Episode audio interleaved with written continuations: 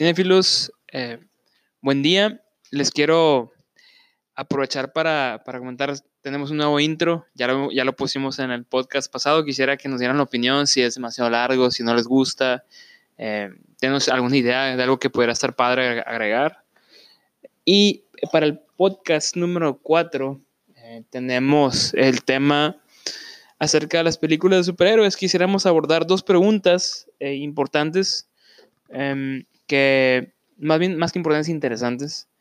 Y bueno, sabemos de que realmente para muchos de nosotros ha marcado o, ha acaparado el, a veces sobre lo, lo, que pensamos acerca del cine, ¿verdad? A veces pensamos inmediatamente, inmediatamente acerca de películas superiores y yo sé que el cine es mucho más que eso, sé que es mucho más profundo, que, más profundo y emocionante que solamente películas superiores, pero yo creo que eh, es importante abordar esta pregunta o esta, esta temática porque a cierto punto podemos pensar que, le ha quitado los reflectores a, no sé, muy buenas películas por ejemplo, yo quiero pensar en la película, de Dunkirk.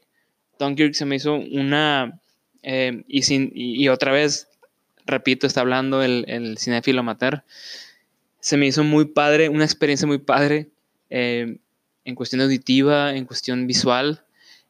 Creo que es algo que nunca había visto, fue algo que nunca había presenciado y se me hizo muy placentera, original, vaya, más allá del, tema de, la, guerra, sino la forma en que se presentó, porque el, punto era el rescate. Pero bueno, palabras más, palabras menos, la idea es este, yo creo que a lo mejor muchos se han preguntado esto, y yo creo que ustedes se lo han preguntado, y la primera pregunta del día es, ¿cuáles son las señales del fin de las, de, las películas superhéroes? Es decir, vamos a ver que vamos a ver en un futuro que esas películas dejen de producir, vamos a, haber una evolución.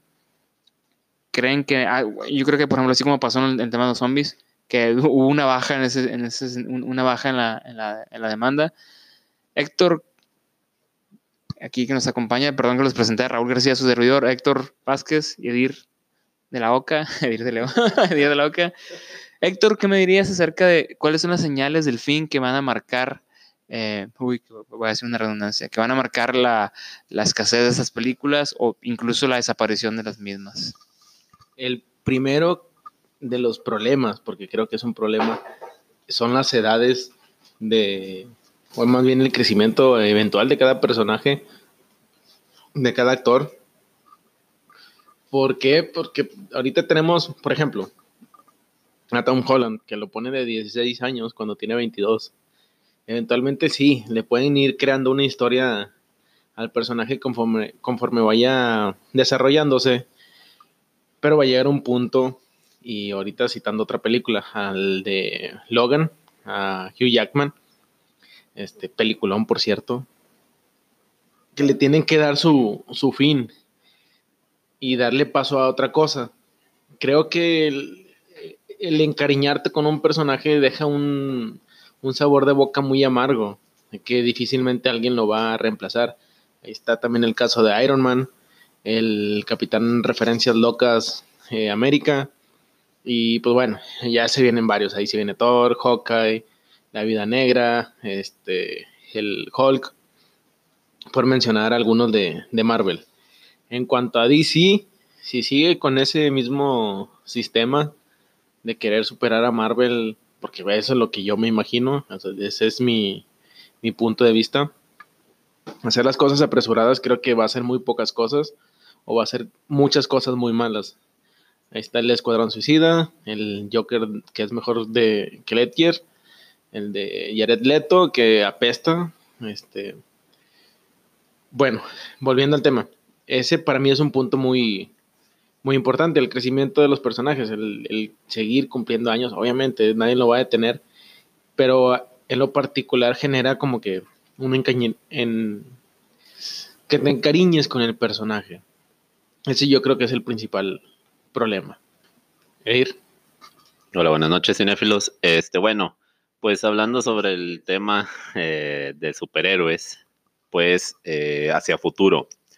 Bueno, pues yo quisiera empezar, bueno, a hablar un poquito primero sobre el pasado, ¿verdad? De lo que son las películas de superhéroes. por allá vemos que en los 40 hubo muchas, hubo varias películas que, que estuvieron agarrando este, pues mucho vuelo, ¿no?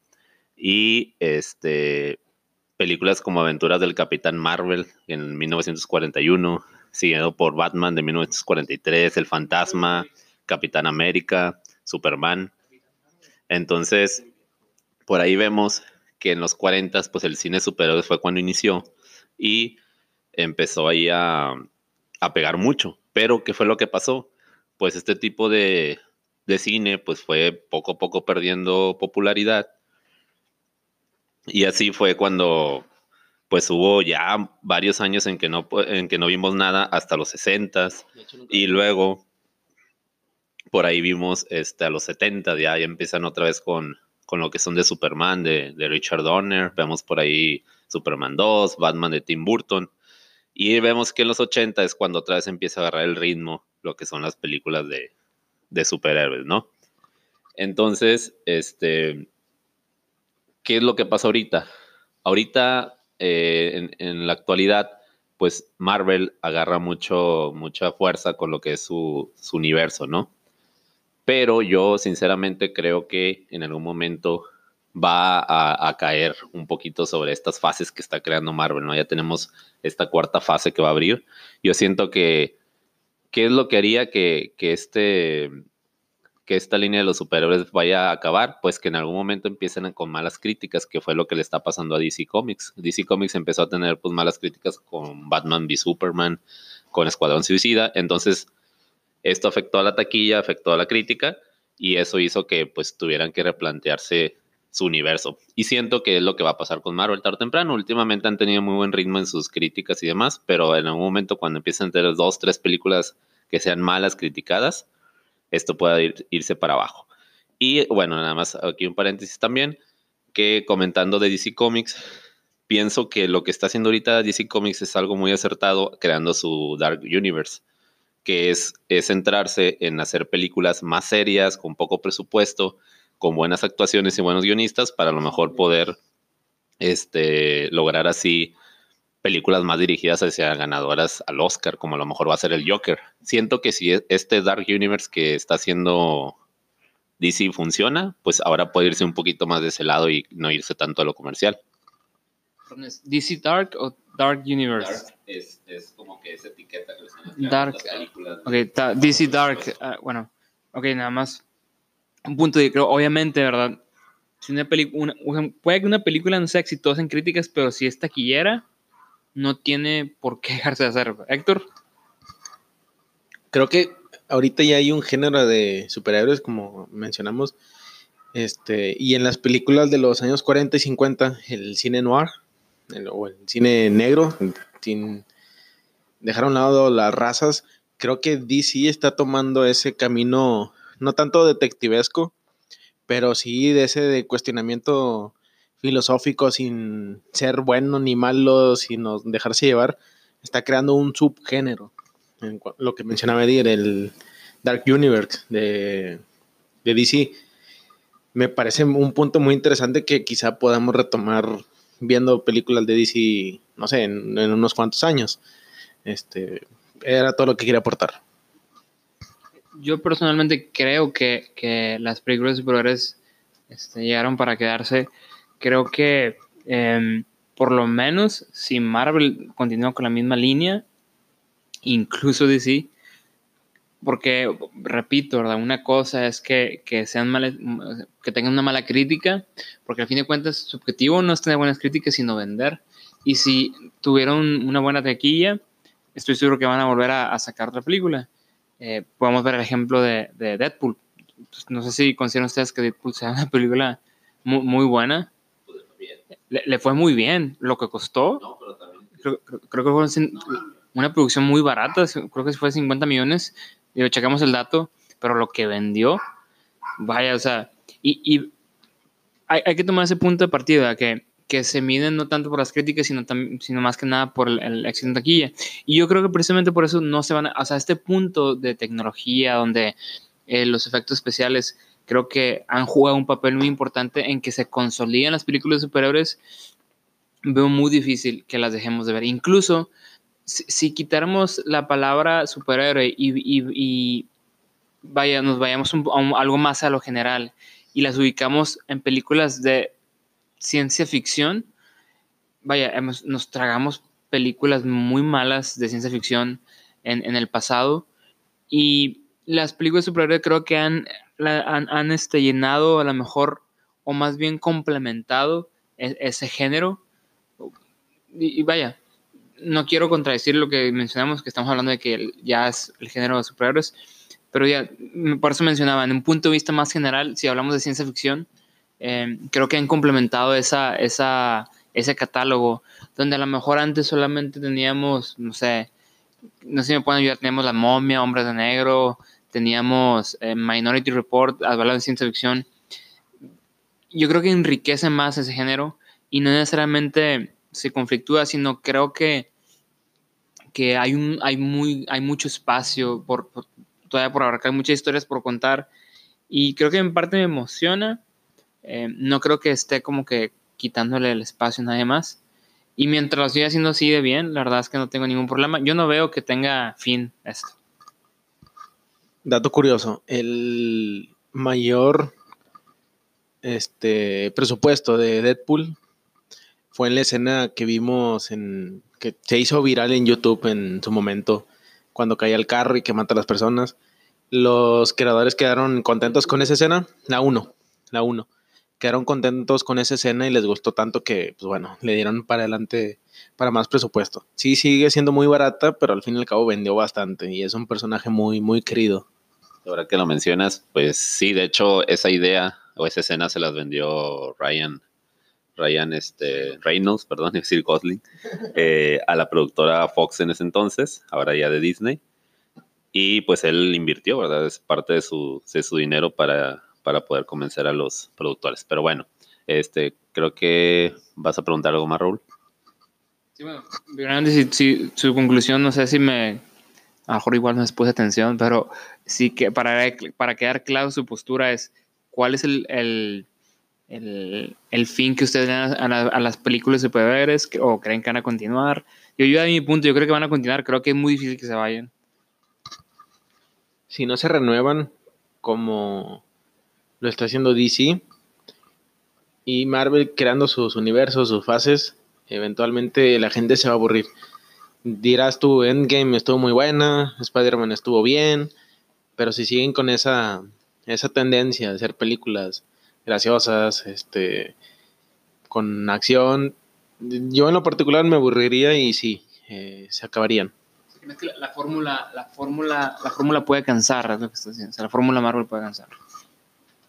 Este, sí, pues mira, yo pienso que sí, que sí en algún momento, bueno, siento que sí es una moda que puede terminar, pero también es cierto que hay películas, por ejemplo, como Rápido y Furioso, que van como en la octava, no sé qué película van, y va aumentando siempre su taquilla, y como si es lo mismo, nomás le meten más acción.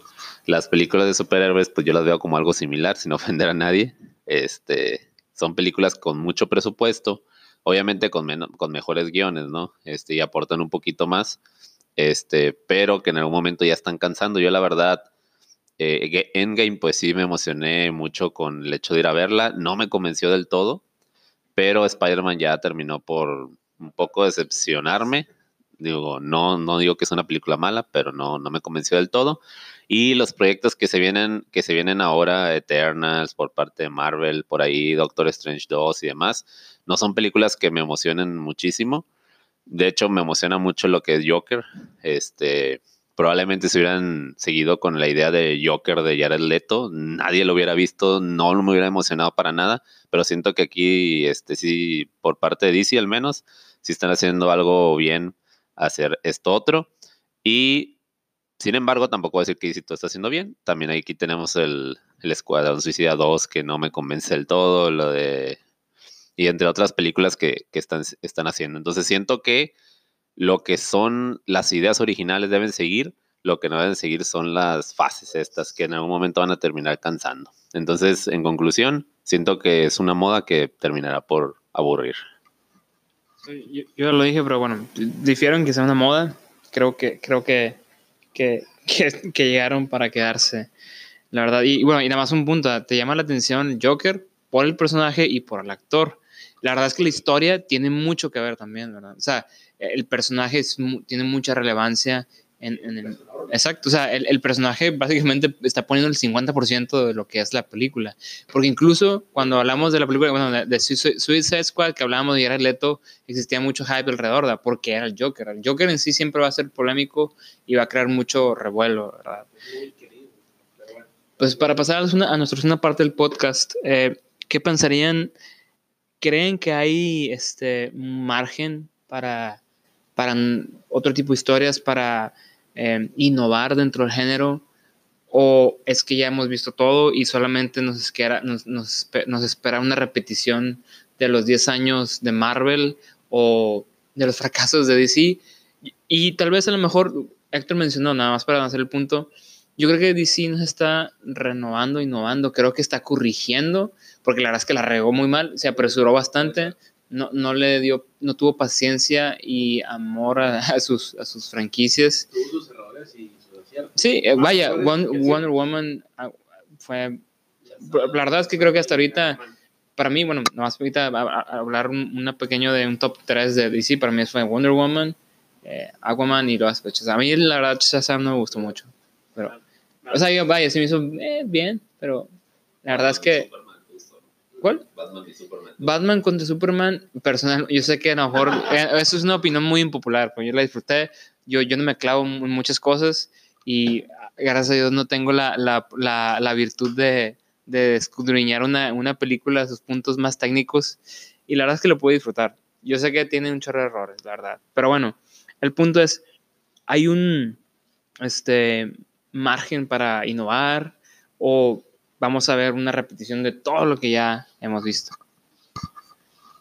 Si son películas basadas en cómics, cómics hay demasiados, hay demasiados universos, demasi- demasiados este, reseteos, por así decirlo. Eh, Pero las ideas siguen siendo las mismas. O sea, Capitana Marvel no cambia, Iron Man no cambia, eh, Capitán América no cambia. En cuanto a DC, el Joker no cambia, Batman no cambia, Superman no cambia. Creo, ideas puede haber si se basan en otro tipo de cómics que no sean de superhéroes. Este, pero ese es mi personal, muy personal punto de vista. Yo siento ahorita que estabas mencionando ideas, se me vino a la cabeza lo que es el multiverso. El multiverso es una buena, una buena manera para poder llegar a ideas nuevas. Porque en- quien no sueña con ver a, digo, se estuvo comentando mucho con esto de Spider-Man Far From Home, de, de los multiversos, ver a Tobey Maguire junto a Andrew Garfield y Tom Holland en una película creando un multiverso como lo fue en acá en Spider-Man y the Spider-Verse. Entonces siento que si se centran un poquito más en el multiverso y empiezan a combinar ese tipo de cosas, puede funcionar. De ahí. De ahí en fuera, pues yo que siento que no hay algo que me llame la atención. Siento que como, como comentaba Héctor, digo, cómics hay demasiados. Y por años los fans han, es- han estado comprándolos, leyéndolos. Pero siento que en, que en algún momento es una moda para todo, para el público en general. El público en general va a ir poco a poco dejándolas de ver y los que van a seguir viendo esas películas pues van a ser los fans, que al final y al cabo si no genera mucho dinero, pues van a terminar cayendo. Ahí están, estás dando por hecho que la gente los va a dejar de ver. Siempre que haya gente que los vea y que genere un poquito más de ganancia, se van a hacer. Ese es mi punto de vista. No, no digo que el tuyo esté mal. Es, es probable, es probable. Pero no sé, igual y se saquen algo de la manga donde, como dices, hagan un multiverso donde, para mí, se me haría una buena idea donde Iron Man sea un secretario y Capitán América sea el que lleve el, escudo con el traje de rayas y estrellas o qué sé yo, que se haga un multiverso. Ahí está el cómic de, DC de Tierras Infinitas que lo están sacando ahorita en serie, pero verlo en película estaría impresionante y sería muy bueno para DC. Hablando de DC. Pero bueno, hay otros cómics. Ahí está Spawn, que ahí viene el, este, el reboot. Esperemos que lo hagan bien. La primera yo la disfruté porque tenía creo que 8 o 10 años, no recuerdo. Pero se me hizo muy bien. Y retomarlo ahorita, si lo hacen bien en cuanto a, a un buen casting, un buen guion y buenos este, efectos especiales, sin duda, pues bueno, me iría por ese lado y dejaría a un lado este, a DC y a Marvel. Pero pues no sé ustedes qué opinen.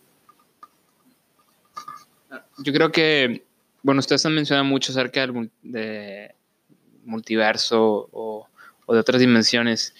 Y realmente creo que nos estamos olvidando del tema de que, bueno, particularmente en el caso de Marvel, es que ya adquirieron a Fox y tenemos la historia de los X-Men.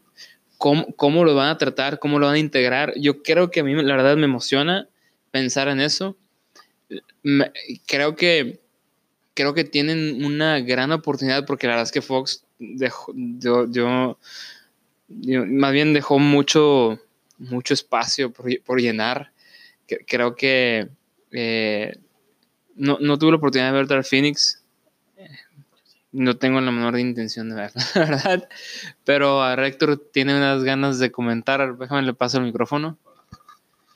Sí, eh, si tienen oportunidad de ver, de ver Dark Phoenix, no la vean.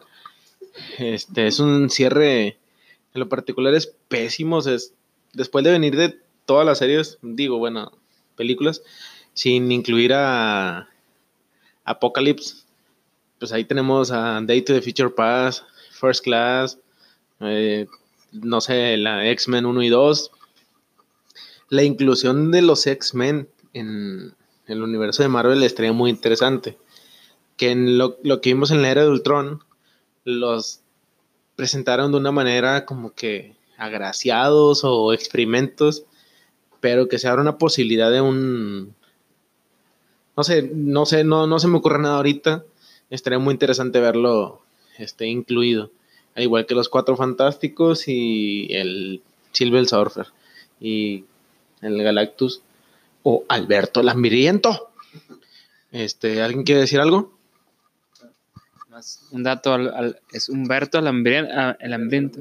Alberto el Hambriento es la traducción, adaptación de España, en, en España de lo que es Galactus, ¿verdad? un, dato un dato innecesario pero curioso. Edir, ¿cuál es tu opinión acerca de, crees que hay mucho margen? eh, bueno, más bien tu conclusión, porque ya diste tu opinión, ¿verdad? Eh, conclusión es que Spider-Man es una basura película. Ah, no, no es cierto. Este, nada, tiene sus cosas chidas. No, mi conclusión es que el cine de superhéroes, a mí ya en lo, en lo personal, ya me cansó un poco. Sin embargo, lo voy a seguir viendo, digo, para que digo que no. Si, digo, al final al cabo, yo me considero cinéfilo, me gusta mucho. Y aparte nuestra labor, como dice Héctor, de, de estar a lo mejor haciendo unas reseñas de películas y demás, las seguiré viendo. Sin embargo, lo que va a cambiar es que si no me gustan, las voy a criticar mucho, ¿verdad? o sea, ¿No crees que Marvel te pueda sorprender en el futuro? Mm, con los proyectos que se vienen, no. Y con X-Men nuevos no me convencen de que ahorita están viendo si un nuevo Wolverine y demás. Este, pero bueno, ahorita lo único que me está emocionando en lo que es, en los proyectos nuevos es Joker y es todo lo que me ha emocionado hasta ahorita. No creo que haya otra cosa. A mí no me emociona, pero es interesante. Este, creo que es Mark Miller, este, que predijo que Tony Stark iba a ser Robert Downey Jr.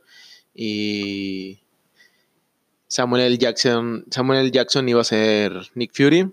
Ahorita el vato está diciendo que Taron Egerton, el de Kingsman, va a ser el nuevo Wolverine. Entonces ahorita estoy a la expectativa de que si entra él como Wolverine, pues bueno, hay que darle una oportunidad. Pero que me vaya a impresionar, como preguntó Raúl, este, lo, lo dudo ampliamente. Por último, mm, ya no hay último. Raúl, Yo creo que la verdad están siendo un poquito como este, pesimistas. Creo que hay mucho. Ya, ya los voy a ver, ya los veo en el cine. de hecho, los voy a ver en la premier sentados en primera fila. Si nos invitan a las premiers, sí, pero ¿por qué estamos siendo pesimistas? Por, por- me pregun- ¿por qué están siendo pesimistas? Yo, yo creo que es porque a lo mejor piensan que ya hemos visto todo. Y la verdad es que algo, algo que me impresiona de Marvel, y creo que hay que reconocerlo, es cómo, cómo se han reinventado a lo largo de estos 10 años. Porque, vaya, la fórmula de, de Guardianes de la Galaxia es muy distinta a lo que nos trajo Ant-Man a Verdir. Este, bueno, sí, como tú lo mencionas, Ant-Man y Guardia de la Galaxia, pues sí fue algo nuevo. Pero pues ahorita ya se están acabando un poquito los superhéroes con ese rango. Pero bueno, quería comentar algo ahorita, me acordé. Ustedes, bueno, quisiera saber su opinión sobre lo que es Batman de Matt Reeves. Lo estamos ignorando un poco.